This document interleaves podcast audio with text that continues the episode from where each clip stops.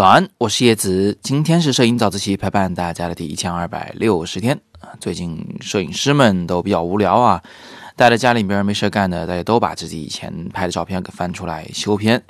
那我也不例外，我修了这么一组人像，是去年十一月份拍摄的。修完以后，把它发给了模特，发在了我自己的网站上，也发在了微博上，发在了各群中。然后有一位学生呢，就在后边留言说：“哎呀，这就是打了那些只知道用大炮、大光圈怼着姑娘拍特写的人的脸吗？”确实呢，我们会认为只懂得用长焦距、用大光圈把一个姑娘拍得很清楚，背景特别特别模糊的这种拍人像的方法呢，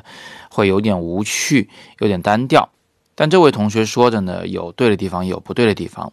关于光圈的问题是对的，就是我呢没有什么呃。大光圈情节没有小景深情节，没有背景虚化的情节。我不会不管什么场景都一直只用大光圈把背景给虚化掉，而是看情况来使用不同档位的光圈。那么在这组照片里面呢，你们可以看到大部分的照片其实都可能是中等或者是更小的光圈来拍摄的，偶尔有一两张可以见到背景有稍许的模糊，但是明显呢不是由最大的光圈做到的。为什么呢？原因其实就是在于这是一组啊环境还挺重要的人像照片，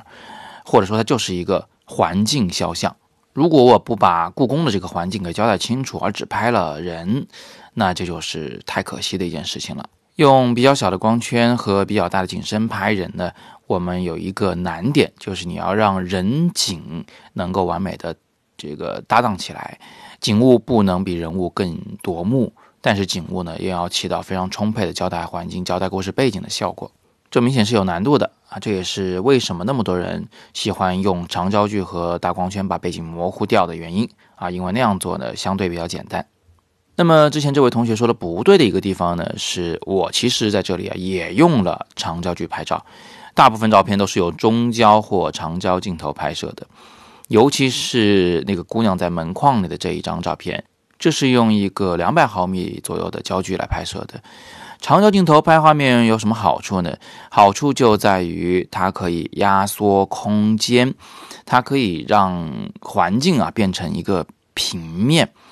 平面的意思就是说，呃，它好像没有什么近深感，没有什么近和远的区分。这有的时候呢是一个贬义词，但是有的时候是一个褒义词。比如说在这种像啊画儿一样的画面里。多一点平面的效果，少一点立体的效果，反而呢会更像画一些啊，尤其是像中国画，因为国画里边的立体透视感是不太明显的，所以如果你想把一个照片拍的更像画，所谓的画意摄影，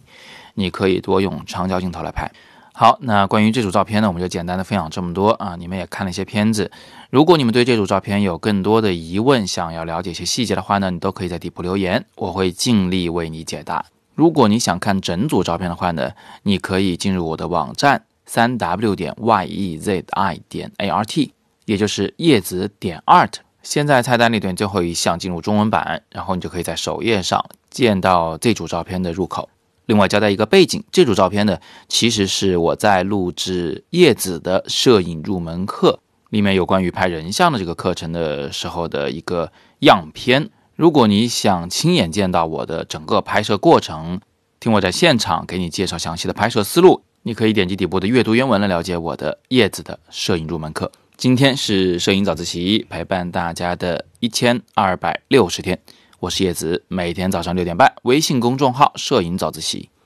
不见不散。